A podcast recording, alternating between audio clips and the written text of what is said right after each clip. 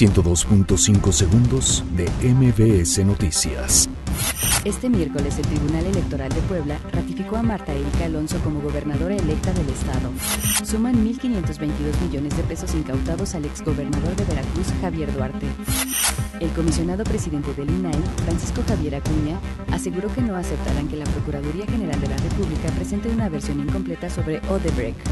Porfirio Díaz, presidente de la mesa directiva, recibió en sus oficinas del recinto parlamentario a integrantes del equipo del presidente electo de México, Andrés Manuel López Obrador, para dar seguimiento a los preparativos de la ceremonia de toma de protesta.